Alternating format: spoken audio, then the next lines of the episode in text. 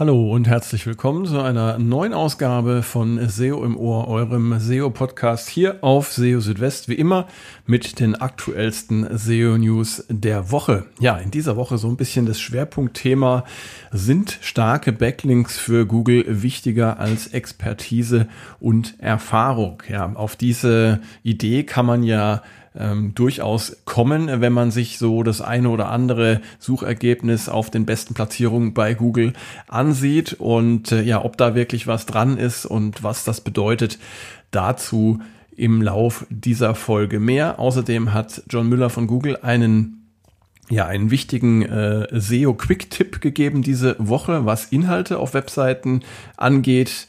Das erzähle ich euch auch, worum es da genau geht.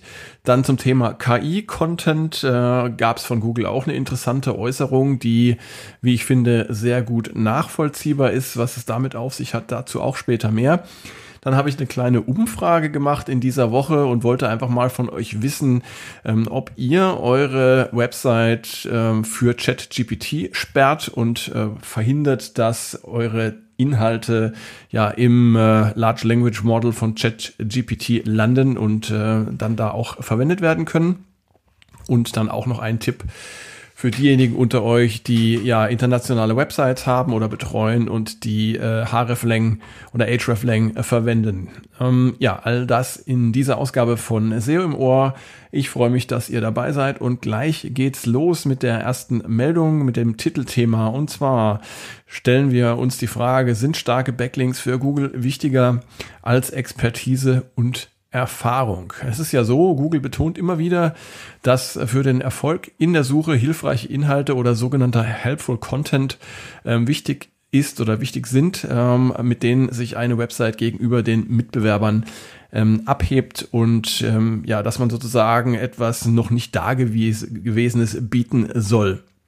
Und das äh, hatte John Müller auch erst vor wenigen Tagen in äh, im Zusammenhang mit einer Diskussion über KI-Content nochmal erwähnt und er hatte geschrieben, eine Website müsse etwas bieten, das es auf anderen Websites nicht gibt, damit sie es einfach wert sei, verlinkt und empfohlen zu werden. Aber was nützen solche Inhalte, wenn es doch oftmals nur die großen Websites sind, die sich die besten Rankings sichern? Ein Beispiel dafür sind große Newsportale, die für Themen wie zum Beispiel Testberichte oder auch Preisvergleiche ranken, obwohl dies eigentlich nicht ihrer Kernkompetenz entspricht. Und äh, manchmal hat man einfach das Gefühl, dass äh, eine große Website mit starken Backlinks für beliebige Keywords ranken kann, ohne viel Aufwand dafür betreiben zu müssen. Ist das eigentlich fair? Zuletzt gab es dazu wieder eine Diskussion auf Twitter, ähm, in der sich auch John Müller zu Wort meldete und es ging wieder einmal um sogenannte Nischen-Websites, also um Websites, die sich auf ein bestimmtes Thema fokussieren. Und John Müller schrieb dazu, vermutlich seien die meisten Websites in der Suche Nischen-Websites. Äh, diese gäbe es schon lange, nur wurden sie in den letzten 20 Jahren immer wieder anders genannt und es sei auch nichts Falsches dabei, sich auf ein Thema festzulegen dass starke Websites einen Vorteil in der Suche haben, hat äh, einen Grund. Sie haben starke Backlinks. Und diese Backlinks haben sie sich entweder mit der Zeit aufgebaut und auch tatsächlich verdient oder sie wurden mit Hilfe von Verbindungen, Geld, Personal, Networking und so weiter aufgebaut. Und hier kann tatsächlich eine Ungerechtigkeit bestehen, wenn nämlich Backlinks und damit gute Rankings nicht wegen der Qualität der Inhalte bestehen, sondern wenn sie einfach aufgrund entsprechender Ressourcen aufgebaut werden äh, konnten und können, dann ist das tatsächlich unfair gegenüber kleineren Nischen-Websites, die nicht über diese Möglichkeit verfügen und die trotz teilweise besserer Inhalte und trotz ihrer stärkeren Expertise in der Suche das Nachsehen haben. Und äh, ja, meiner Meinung nach sollte Google diese Umstände einbeziehen. Die inhaltliche Qualität muss gegenüber Backlinks ein größeres Gewicht erhalten. Und Backlinks äh, müssen auch noch stärker danach gewichtet werden, ob sie aufgrund von inhaltlicher Qualität entstanden sind oder eben äh, auf andere Weise erworben wurden. Und dann haben auch sogenannte Nischen-Websites eine faire Chance in der Suche. Ja, dann gab es diese Woche einen SEO Quick Tipp. Ich glaube, das ist so eine neue Reihe, die jetzt John Müller gestartet hat äh, auf Twitter und äh, äh in diesem Quick-Tipp Nummer eins geht es darum, auf Webseiten zum Punkt zu kommen und Gelaber zu vermeiden. Äh, ja, und äh, so einfach, wie sich das jetzt anhört, ist es eigentlich auch, denn äh, manchmal kann SEO wirklich einfach sein. Zu den Grundregeln gehört zum Beispiel, dass die Inhalte auf Webseiten einfach das wiedergeben sollten, was die Menschen interessiert. Fülltexte oder sogenannte SEO-Texte gehören da sicherlich nicht dazu.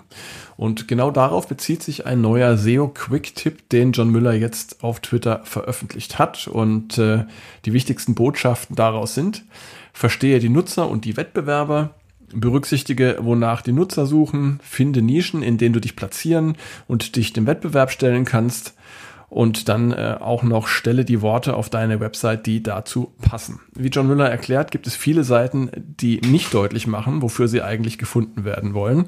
Und das könne Suchmaschinen verwirren und auch eine schlechte User Experience schaffen. Es sei wichtig, direkt und ehrlich zu sein und zu sagen, was man meine und dabei sollte das Auffüllen der Seiten mit Gelaber vermieden werden. Fazit, SEO muss nicht raffiniert sein, es genügt meist auf den Punkt zu kommen.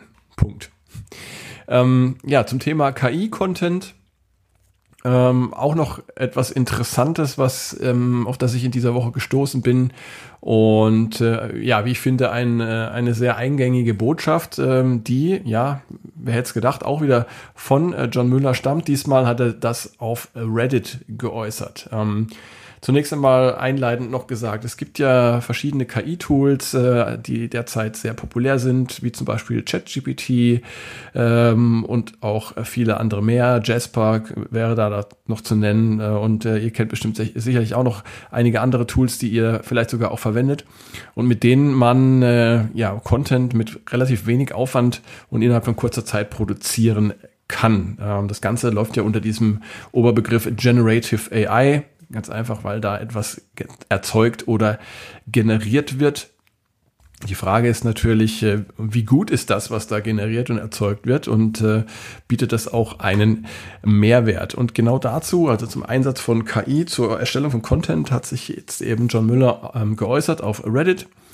Und in seiner Antwort auf den äh, Beitrag eines Nutzers, äh, der den Einsatz von KI für seine Website beschrieben hatte, schrieb Müller, dass das ein schlechter Anfang sei. Zwar würden gute Inhalte nicht automatisch gute Rankings nach sich ziehen, doch für schlechte Inhalte sei es eben noch wesentlich schwieriger.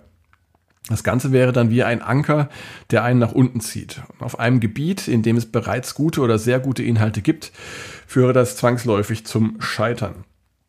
Müller schrieb weiter, man müsse etwas Besonderes, bisher noch nicht Dagewesenes bieten, das es noch nicht auf anderen Websites gäbe und dazu gehöre wesentlich mehr als die Inhalte selbst. Damit eine Website Links und Empfehlungen von den Menschen bekommen kann, äh, müsse es die Website auch wert sein.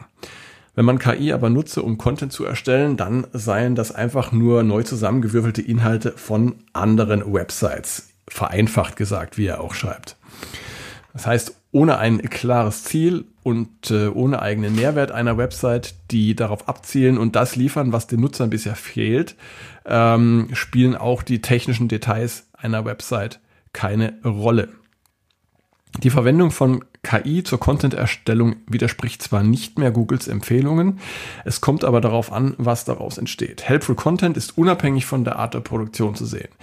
Wer jedoch ausschließlich auf KI bei der Content-Erstellung setzt, der läuft Gefahr, nur das zu wiederholen, was es anderswo bereits gibt. Damit lassen sich insbesondere in hart umkämpften Bereichen zumindest dauerhaft keine guten Rankings erzielen. Ja, bleiben wir noch so ein bisschen bei KI und KI-Content. Ähm, ich habe eine kleine Umfrage durchgeführt auf LinkedIn und wollte mal von euch wissen, ob ihr ja die Möglichkeit nutzt, per Robots.txt eure Website ähm, für ChatGPT zu sperren. Diese Möglichkeit gibt's ja jetzt und äh, ja, manche großen Websites wie zum Beispiel Süddeutsche, SWR äh, oder auch Stack Overflow ähm, nutzen das auch schon tatsächlich.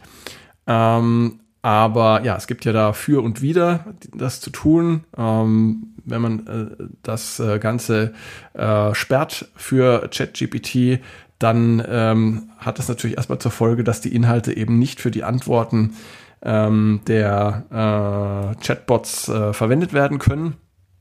Das kann dann unter Umständen eben auch die Chat-Antworten zum Beispiel im neuen Bing betreffen, also überall dort, wo äh, ChatGPT verwendet wird, mit der Konsequenz, dass dann äh, die Website dort vielleicht auch nicht mehr erscheint. Ähm, andere, die weiterhin den Zugriff erlauben, aber weiterhin dort zu sehen sind. Und äh, das kann natürlich ein Nachteil sein. Auf der anderen Seite ist es aber auch so, dass die Verwendung von Inhalten, äh, von, von verschiedenen Websites, ohne jetzt eine direkte Kompensation dafür zu geben, ähm, auch nicht äh, gewünscht ist von allen und ja, äh, auch äh, Fragen aufwirft äh, im Zusammenhang mit dem Urheberrecht. Und äh, ja, aus äh, vor diesem Hintergrund hat mich einfach mal interessiert, wie ihr das so seht. Und äh, das Ergebnis ist relativ eindeutig. Es wurden insgesamt 115 Stimmen abgegeben und äh, eine große Mehrheit von 70 Prozent äh, hat angegeben, dass sie ihre Websites nicht für äh, ChatGPT sperren.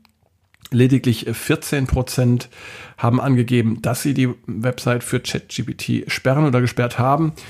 Und 16 äh, Prozent äh, haben angegeben, dass sie noch nicht äh, gesperrt haben, das aber planen. Ja, also ein interessantes Bild. Äh, muss man einfach mal beobachten, wie sich das im Laufe der nächsten Zeit entwickelt. Hängt natürlich auch so ein bisschen mit der ja, weiteren Entwicklung der KI und der Anwendungen zusammen, die im Zusammenhang eben mit KI erstellt werden. Ja, und dann noch ein kleiner Tipp zum Ende und zwar für diejenigen von euch, die ja, mehrsprachige internationale Websites betreuen und äh, die äh, hreflang oder hreflang verwenden. Ähm, da ist es nämlich so, und das kam jetzt in der aktuellen Ausgabe der Google SEO Office Hours zur Sprache, dass äh, die Seiten, die man per ähm, hreflang verbindet oder verlinkt, keine exakten Übersetzungen voneinander sein müssen. Also das heißt, man kann auch inhaltliche Abweichungen haben. Wenn zum Beispiel auf einer Website für bestimmte Produkte je nach Land unterschiedliche Zutaten angegeben werden, dann ist das völlig okay. Und John Müller sagte dazu, hreflang diene der Kennzeichnung unterschiedlicher Sprach- und Landesversionen, ähm, sei nicht spezifisch für Lokalisierung gedacht, ähm, könne aber auch dazu verwendet werden. Und ja, John Müller hat noch empfohlen zu diesem Thema, Googles Hilfeseiten zu lokalisierten Webseiten sich anzusehen. Ähm, die habe ich euch auch verlinkt im entsprechenden Beitrag auf SEO Südwest. Ja, und damit sind wir auch schon wieder am Ende dieser Ausgabe. Und wie immer freue ich mich für äh, alle die, die jetzt bis zum Ende hier durchgehalten haben, ähm, dass ihr dabei geblieben seid. Ich würde mich natürlich noch mehr freuen, auch wenn was äh, Nützliches für euch dabei gewesen ist. Und äh, ja, die nächste Ausgabe von SEO im Ohr gibt's dann in etwa einer Woche. In der Zwischenzeit halte ich euch auf SEO Südwest auf dem Laufenden täglich mit den aktuellsten SEO News und ja, wenn ihr mich kontaktieren möchtet per E-Mail äh, oder über die verschiedenen sozialen Netzwerke, dann äh, freue ich mich auch über Nachricht von euch, wenn ihr Fragen habt oder auch Themenwünsche äh, oder auch Kritik äußern wollt. Ja, das wäre es dann aber gewesen. Ich wünsche euch eine gute Zeit jetzt erstmal. Bis bald. Ciao, ciao. Euer Christian.